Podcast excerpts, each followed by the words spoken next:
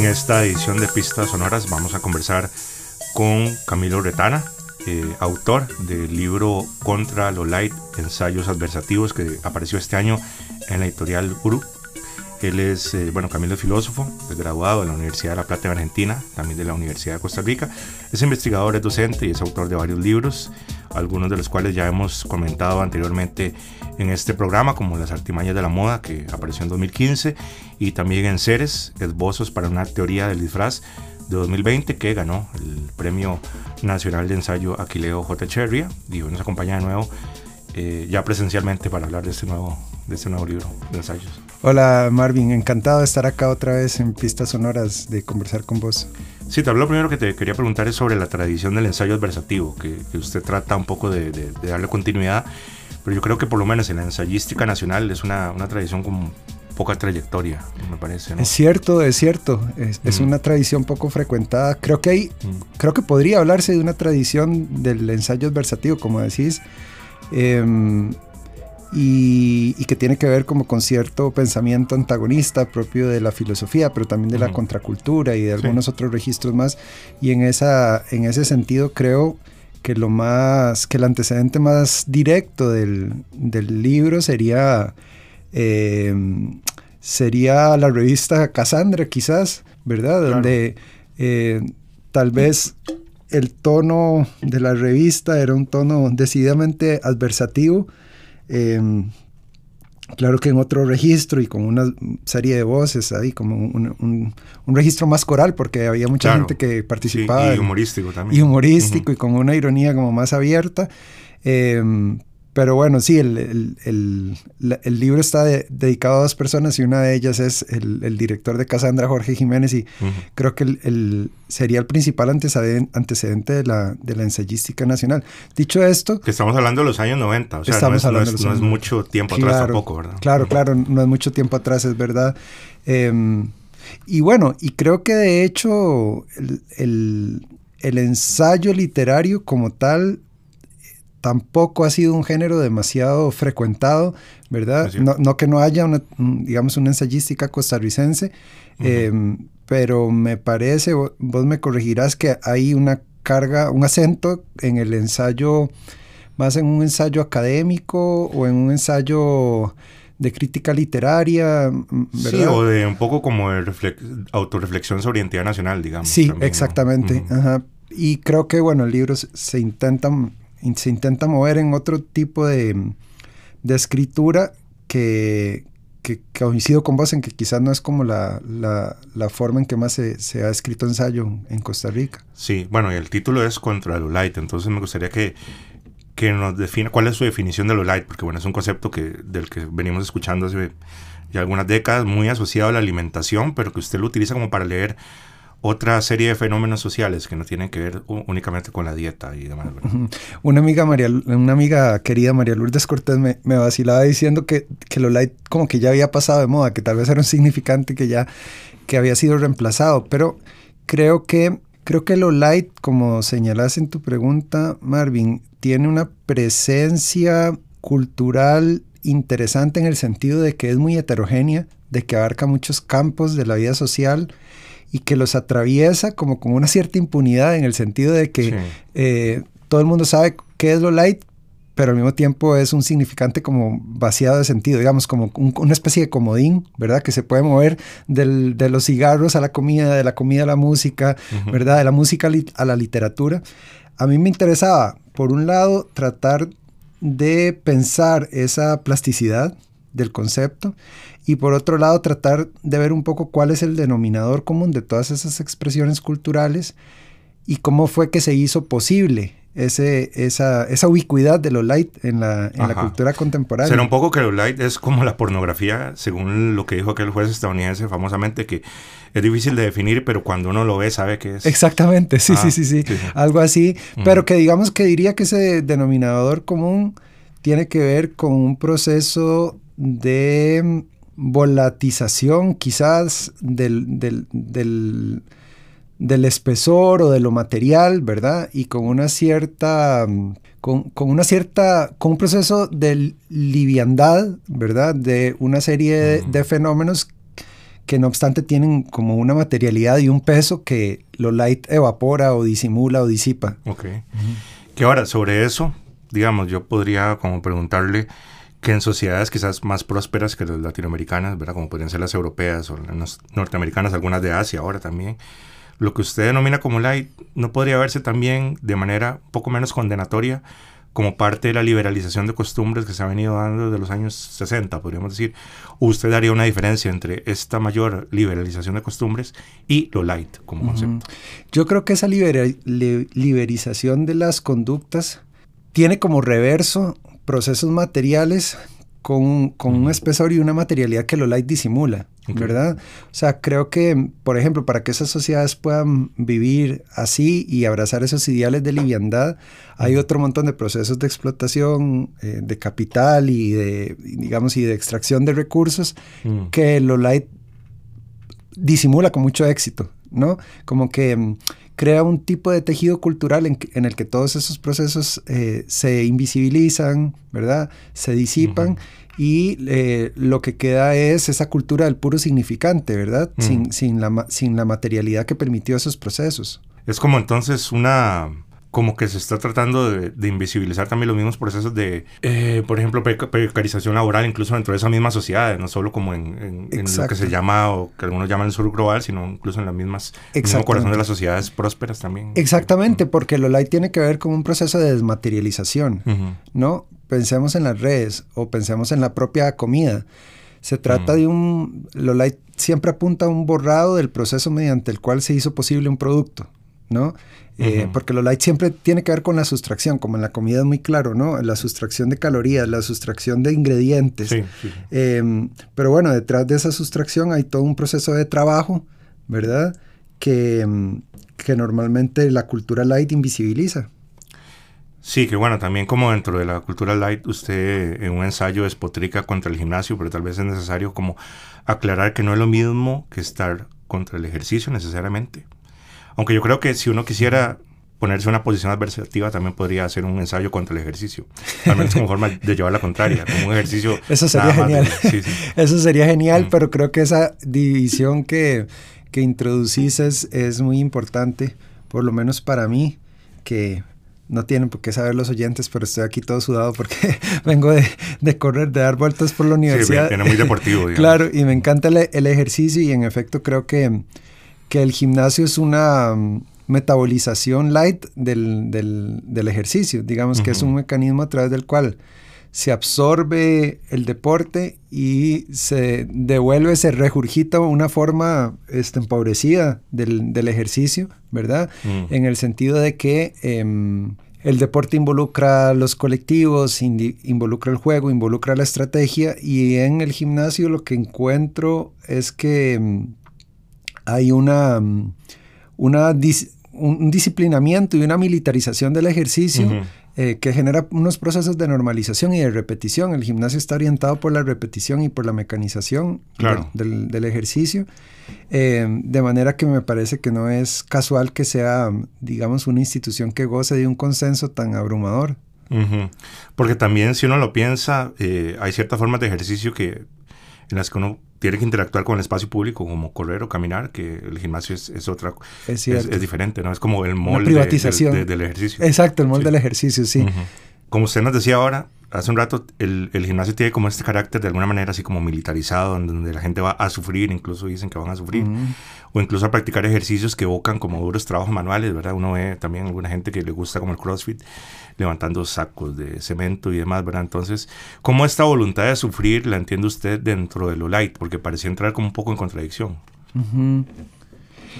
Claro, creo que, es que creo que lo light justamente es un intento, como decíamos, de borrar los procesos materiales que producen la cultura, em, pero al mismo tiempo es una manera de trabajar los cuerpos y de trabajar y, de, organizar la cultura, ¿verdad? Entonces, así como en, la industria alimentaria hay todo un proceso de trabajo que hace posible el producto light, en los gimnasios hay todo un proceso de trabajo que hace posible un cuerpo liviano que luego se torna, por ejemplo, imagen en las redes sociales, ¿verdad? pero que lo que vemos, lo que hay que mostrar es únicamente ese, ese proceso terminado, ¿verdad? Entonces yo creo que esa contradicción que señalas ahí está en la base, no solo del, del, gimnasio, sino de todos los otros tópicos que aborda el libro, ¿verdad? Donde procesos y fenómenos em, que tienen un espesor aparecen circulando sin ese espesor, como pura imagen, como puro significante, ¿verdad? Que también es como esconder como todo el, trabajo, de alguna manera, porque hay como inversión de energía y, enfocarse solo como el resultado, que es lo que se exhibe, sobre todo en redes sociales ahora. Que parece que algunos gimnasios están diseñados para Instagram, de alguna manera. como, como, tienen eh, la, organización del espacio, los espejos y todo, es como para que se tomen selfies. Exactamente, hay una carga sobre la imagen mm. y todo ese proceso tan material y físico de hacerse con un cuerpo liviano está hecho en función de, ese mostramiento del cuerpo ahí en, la, en las redes, ¿verdad? De manera tal que todo ese, ese, ese esfuerzo termina, o sea, termina en un cuerpo imagen, en un cuerpo volátil y, y, ¿verdad? y en un cuerpo además que se exhibe entre miles de imágenes que circulan de una manera este, totalmente rauda y veloz, ¿verdad? Sí, jerarquizada. jerarquizada y además cuerpos como muy intercambiables entre sí. Entonces hay como un borramiento de todo ese proceso, ¿verdad? Sí, sí, Diario de trabajo sobre el cuerpo. Claro que, bueno, en otro de los ensayos usted habla en contra del doblaje de series o películas, que eh, me encanta eso porque creo que la mayoría de personas que somos aficionadas al cine o lo que sea audiovisual no, no, nos gusta el doblaje. O sea, en, ese caso está reproduciendo una queja que es muy habitual entre, entre los aficionados, que es ver el doblaje como una aberración, pero creo que usted lo que se concentra más es en cómo el doblaje busca planear las diferencias culturales, digamos, que es como escuchar a, a Brad Pitt o, Julia Roberts hablando un español neutro, entre comillas, que en realidad es un español mexicano, ¿verdad? Que es el que escuchamos en Costa Rica, que creo que es diferente al uso del sonido no directo en el cine, que por ejemplo es una práctica muy común en el, en el cine italiano clásico, cuando era una cinematografía como poderosa a nivel mundial, eso era la norma, ¿verdad? Incluso algunas actrices las doblaban por otras voces porque no les gustaba cómo hablaban. Por ejemplo, eh, Claudia Cardinale decían que tenía como un acento muy, muy campechano y, que tenía como una voz muy ronca, entonces la doblaban a la pobre. Pero creo que esto es diferente al doblaje como aplanamiento de, de, la, cultura. Digamos que en sentido estricto, yo pensaría que habría que llamar a eso que que, estás refiriendo de otra manera, ¿verdad? Tendríamos que inventar algún nombre para, ¿verdad? Para, para llamarle a eso que, en sentido, que desde la perspectiva del libro, este, no sería doblaje porque se trataría de recoger la de recoger de, una, la manera más fidedigna posible la voz del personaje, ¿verdad? La es como sonido no diegético, lo que llaman en, la teoría Exactamente, exactamente. Mientras que acá, como, como bien señalas, en, este otro tipo de productos que, que critico en el, en el ensayo, em, hay una aspiración de homologar voces, de homologar culturas, y, y, y, lo más molesto tal vez es de evaporar las diferencias, esas diferencias culturales, de manera tal que el espectador, igual que en el playback, no repare en el hecho de que está viendo un producto que ha sido adaptado para su visionado. Em, y en ese sentido es que este, señala en un momento del ensayo que el, doblaje sería lo contrario de los subtítulos, de los subtítulos porque los subtítulos se quieren una interpretación, se presentan como una interpretación y se ofrecen en el visionado como una interpretación. Mientras que en el, doblaje lo que hay es este, el, el, intento de suplantar el audio original, ¿no? Sí, y digamos de alguna manera cambia la relación que tenemos con la interpretación dramática, por así decirlo, porque claro, un, actor o una actriz eh, en su idioma original puede tener ciertas entonaciones y ciertas formas que son características de cómo está construyendo su personaje, que el doblaje pues trataría de ser un poco fiel, pero puede ser que sea totalmente diferente, las inflexiones de la voz y demás, ¿no? Es lo más eh, molesto quizás, ¿no? Cómo se pierden todas esas inflexiones y todos esos matices que como vos decís, cualquier persona que ame el cine o el audiovisual sabe que allí en esos matices se juega se juega el producto mismo, se juega, digamos, la, esencia de la obra, si se quiere. Sí, incluso cuando desconocemos el, lenguaje. por ejemplo, yo no hablo coreano ni japonés, pero evidentemente prefiero ver una película japonesa o coreana en su idioma original, digamos, aunque sé que los subtítulos van a ser apenas una aproximación. Una, aproximación, ¿no? claro, porque ahí hay como una rugosidad y una textura en los sonidos que si se pierden en el doblaje, hay algo de la musicalidad del personaje que, también se pierde, ¿verdad? Totalmente, sí.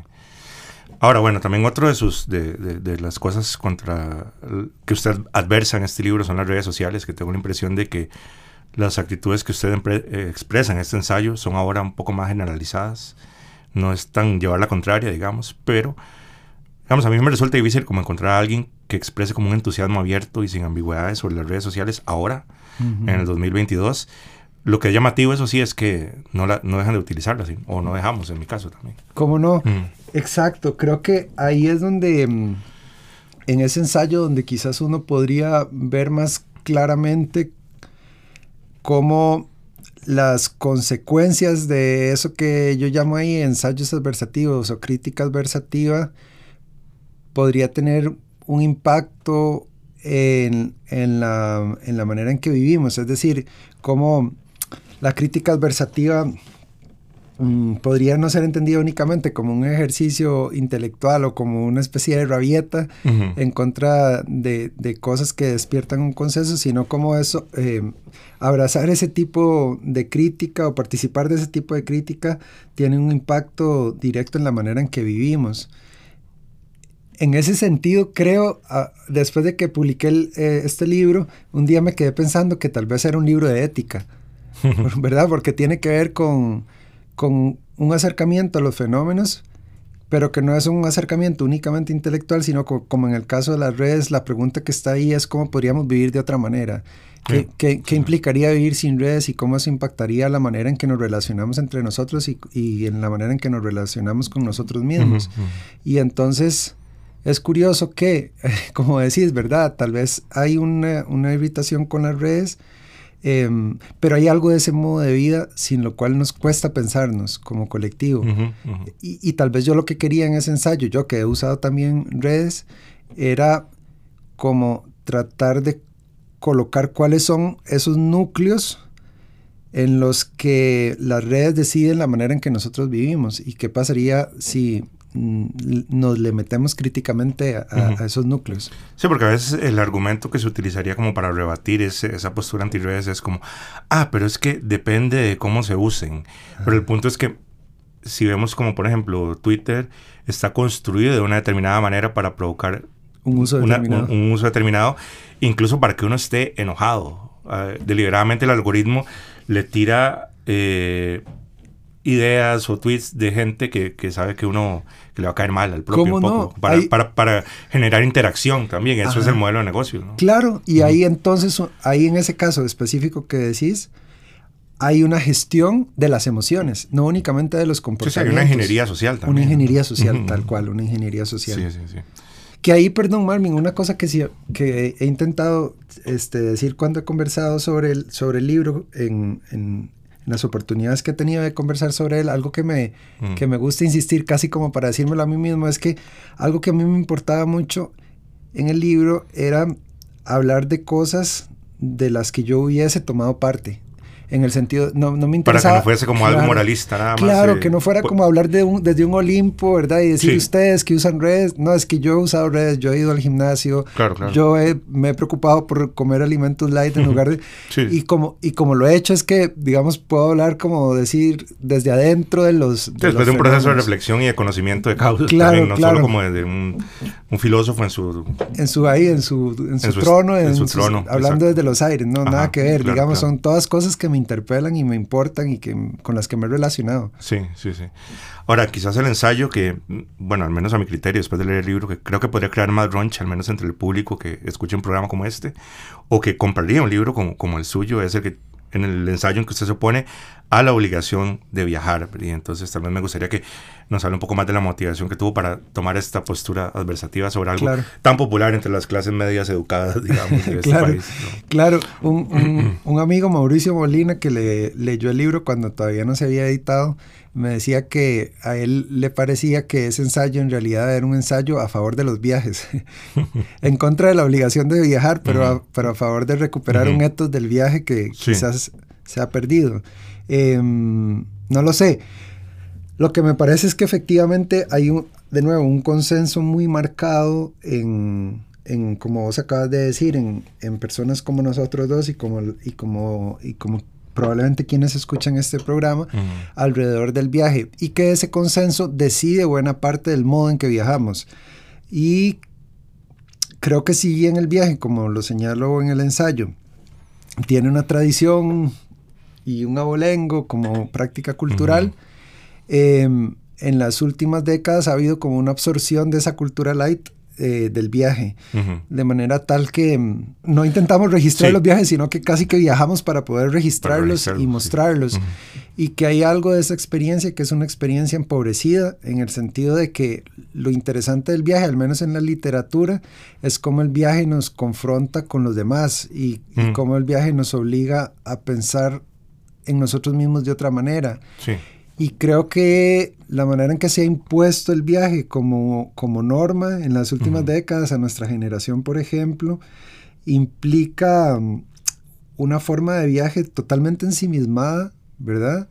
Em, y que nos ahorra ese contacto con el otro, ¿verdad? Hay como un viaje que es más bien un encuentro con, con la mismidad. Me decía el otro día mi compañera, que es profesora de generales, que en, en clases un, un chico que, cuya, cuya familia tenía una pequeña empresa rural de turismo, le contaba a ella y a sus compañeros que había una familia de gente de Estados Unidos que había llamado para pedir que organizaran todo el tour de manera tal que nunca tuvieran que relacionarse con personas locales de Costa Rica, ¿verdad? Y yo decía, bueno, claro, ese es el tipo de viaje contra el que yo estaría en contra de, su obligatoriedad, claro, Me parece una forma nefasta de, viajar haciendo una pregunta un poco adversativa, ya que son ensayos adversativos, yo creo que esta distinción a veces entre turista y viajero, o cierta crítica que puede ser válida a veces, o desprecio entre el turismo de masas, no podría verse como una postura un tanto aristocrática, digamos, porque también un poco esto pasa porque se ha democratizado el viaje, digamos, y muchas personas como,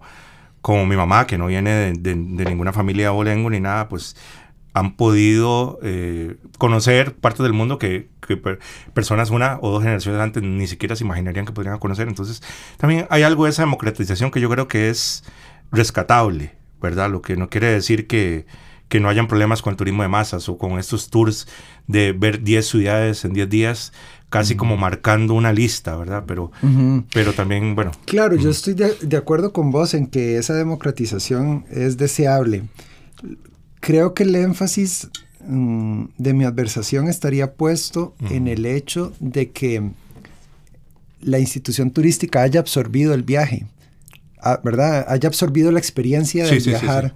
Creo y la vuelve predecible también, como este día vamos a tal lado, dos días con horario, dos horas en las pirámides de México, etcétera. ¿Cómo no? Y entonces toda la experiencia está prefabricada y además es es, una experiencia que blinda al, viajero, en este caso al turista, de una experiencia real de encuentro con, lo otro. ¿no? Como que estás blindado frente, a, frente a la experiencia de la alteridad y frente a la experiencia del intercambio con los, con los demás. Entonces, tal vez tendríamos que pensar en cómo democratizar el viaje y, no tanto el turismo. Claro, claro. Es, es interesante hacer esa distinción. Ahora, también usted eh, se mete contra la autoayuda, que uno podría decir, bueno, a estas alturas, qué poco, que, digamos que poco prestigio tiene, ¿verdad? Pero creo que lo interesante es ver cómo la autoayuda se mete en rincones donde uno no pensaría que, que se mete. ¿verdad? Eh, porque parece que, según lo que usted habla en el ensayo, es que la autoayuda se va a ir diversificando. Digamos, hay autoayuda para gente que quiere hacer negocios, que es mucho lo que quizás ubicaríamos más pero también hay para relaciones afectivas, eh, para hippies también, digamos, hippies de ciudad. Cada nicho de mercado ya va teniendo su propia forma de autoayuda, entonces es un fenómeno muy ubicuo. Sí, y yo creo que esa ubicuidad es un tanto subestimada, o tal vez es una ubicuidad insospechada, en el sentido de que creo que la autoayuda ha ido progresivamente absorbiendo el ritual religioso, ¿verdad? Y sustituyendo la relevancia cultural del vínculo religioso, el, más el vínculo religioso que la religiosidad, eh, o sea, que la, que la creencia, ¿verdad? Hay algo de una absorción también o de un reemplazo de la autoayuda eh, con respecto al ritual religioso que ha ido, como vos decías, penetrando una serie de prácticas, una serie de, de instancias eh, de las que no escapa la, universidad, por ejemplo. A veces eh, llegan, no sé, invitaciones últimamente al correo institucional donde se promociona la innovación en un lenguaje y con una lógica que a veces me recuerda más a un libro de estos de autoayuda de negocios que, que digamos que un espacio académico, intelectual como la universidad. Bueno, nosotros aquí en la radio, hay que decirlo, vemos en algunas eh, celebraciones de fin de año, hemos, nos han dado charlas de autoayuda. ¿Cómo no? Entonces, esa penetración es verdad que como vos decís, uno pregunta, si la gente le parece bien la autoayuda y hay un cierto pudor como en reconocer que alguien lee un libro de autoayuda o, está dispuesto a, emprender algún tipo de proceso relacionado con la autoayuda. Pero si luego indagamos un poco más en el fondo, todos y todas estamos relacionados de alguna u otra manera con instituciones y prácticas culturales bajo las cuales subyace algún tipo de lógica de autoayuda. Lo que más me interesa a mí de esa penetración de la autoayuda en eh, instancias y prácticas culturales es que a veces subestimamos, creo yo, la importancia que esto puede tener en términos de la relación que los individuos establecemos con nosotros mismos. es decir, yo creo que hay algo en la contemporaneidad de cómo nos definimos a nosotros mismos que no puede pensarse sin, sin referir a la autoayuda, al modo en que la autoayuda nos, nos establece una serie de paradigmas y de pautas de cómo ser un sujeto y de cómo enfrentar la vida. Entonces, em, más allá de esa marginalidad, yo creo que ahí hay un montón de, códigos importantes, em, de códigos éticos, otra vez, importantes, de, cómo entramos en relación con nosotros mismos y con nuestra vida y con nuestras aspiraciones. Claro, yo creo que también lo, insidioso de la autoayuda es cómo, cómo puede irse introduciendo en, en, ámbitos que uno pensaría como más sofisticados, porque creo, recuerdo como la crítica que hizo este, este joven filósofo español, Ernesto Castro, del libro El infinito en un junco de Irene Vallejo, que decía que era autoayuda para lectores y lectoras, porque al final de cuentas lo que nos decía es como qué, qué lindo es leer, qué buenas personas somos. Estoy por, totalmente de acuerdo. Entonces también, ojo que no es, no hay que tomar como la postura no de que autoayuda es solo como un, un señor tratando de hacerse millonario leyendo el monje que vendió su Ferrari o como sea que se llame. Me acabas de explicar como que, que, me molestaba ese libro de Irene Vallejo, pero tiene un, un, sutil tufo de autoayuda y también es un libro muy bello y todo, sí, Pero, pero es un libro que resuma, eh, resuma de un optimismo, de, de, un tipo de optimismo muy propio de la autoayuda. No, no, no conocía esa crítica, pero la comparto. claro. Ahora, podría decirse que la autoayuda es como, a veces puede ser como la terapia psicológica para la gente que no, por diferentes razones socioeconómicas, no puede tener acceso a la terapia. También estamos en una sociedad muy terapizada, por decirlo de alguna manera, donde también hay una obligación de ir a terapia. Bueno, uno, escucha a veces eso como un mandato, como, vaya a terapia, o no, no establezco una relación afectiva con alguien que no ha llegado a terapia, no sé qué. Pues también podría escribirse algo en contra de la terapia, pero de alguna manera sí, es la autoayuda también como psicología para gente que no, no tiene acceso. Completamente de acuerdo. yo, yo, creo que es una especie de folk psychology, ¿verdad? Como de psicología de masas. Em, que en efecto no, no, requiere como de un, acceso, de un acceso a capital, porque está ahí en la cultura, ¿verdad? Está ahí en el aire. Y que lo, lo, más jodido para mí de eso es que se trata de de un tipo de psicología eh, voluntarista, eh, ¿verdad? Que también, de nuevo, omite toda la estructura social y vende la idea en el trabajo, ¿cómo la no? desmaterialización. ¿Cómo no? Y vende entonces la idea de que todo es cuestión de voluntad. Entonces también es una psicología hecha a la medida de la organización del capital, ¿verdad? Es un tipo de, psicología que, que, entra como anillo al dedo para un tipo de sistema económico donde los que pierden, pierden por culpa de ellos y no porque hay un sistema social que, que organiza de manera desigual el acceso al dinero y al trabajo. Claro, y también uno pensaría que la buena terapia lo pone en contra de uno mismo también, no solo como no lo, no, no trata de, de, posicionarlo a uno mismo como un sujeto de voluntad y dueño de sí mismo todo el tiempo, sino que más bien problematiza eso y le mueve el piso más que, claro. que afirmar cosas Claro, acá lo que tenemos es un tipo de psicología totalmente afirmativa. De hecho, parte de, los eslogan de la autoayuda implica autoafirmarse, decirse cosas frente al espejo, ¿verdad? Como un trabajo sobre... Sí, la supresión de la, negatividad también. La supresión de la negatividad.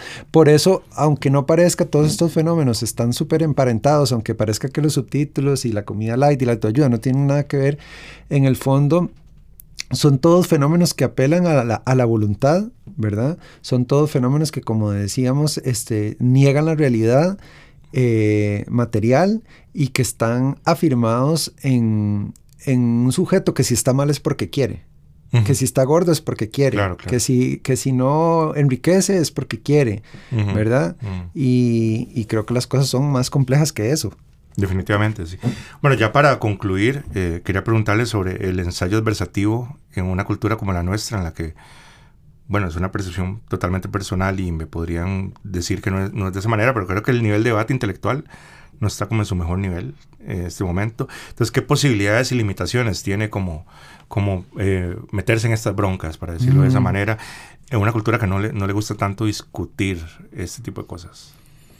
Qué buena pregunta, qué buena pregunta. A mí me parece, yo, yo concuerdo como en ese diagnóstico que haces, a mí me parece que nosotros somos un país que rehuye de manera particularmente clara eh, el, debate y, la polémica, no así la agresividad, ¿verdad?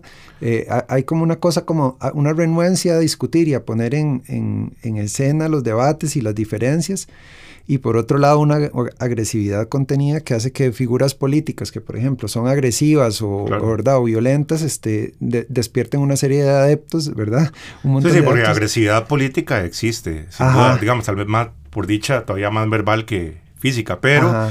Pero debate intelectual al respecto, muy poco. Yo creo que, yo creo que tenés razón. Y me parece que, digamos, un, un libro como este lo que intenta es, es curioso Marvin, porque algo que me, que me han dicho las, las personas que, que, han tenido el chance de, leerlo y de darme alguna devolución, que por supuesto siempre agradezco mucho, es que al leerlo mm, se han sentido como cuestionados en primera persona por el libro, mm. pero yo no tenía tanto esa intención, en realidad a mí lo, que, lo que me interesaba era como decir en voz alta, algunas ideas que tenía sobre estas cosas que me interpelaban a mí. Claro, claro. Em, yo, creo que, digamos, si el libro consigue eso, para mí sería como una, una misión cumplida en el sentido de que la idea es no tanto cuestionar a la gente, sino que podamos debatir sobre algunas de estas cosas que yo comparto con vos, que tal vez no debatimos tanto porque están dadas por sentada y porque tampoco tenemos una, una cultura del, del, debate, ¿verdad? por ejemplo, no hay en televisión algún espacio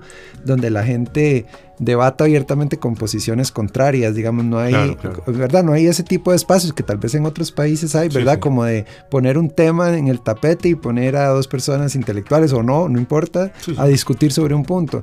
No tenemos ese tipo de espacios. Solo en las elecciones se oye como, como, hablar sobre eh, gente con, con posiciones encontradas sobre los impuestos o sobre el aborto, lo que sea, pero es cada cuatro años y dentro de todo, todo el circo electoral y después se acalla. El Exacto, yo coincido. Entonces yo creo que el libro un poco podría insertarse en esa ausencia que decís de debate, pero pero digamos en una clave como más de primera persona, como tal vez invitando a, la gente a sumarse en esas reflexiones y ver cuáles, cuáles de esas reflexiones los interpelan y cuáles no. Claro. Bueno, muchas gracias a Camilo Retana, autor de este libro Contra Low Light, Ensayos Adversativos, que bueno, salió este año en la editorial Uruk. Eh, muchas gracias, Camilo. Muchas gracias a vos, Marvin.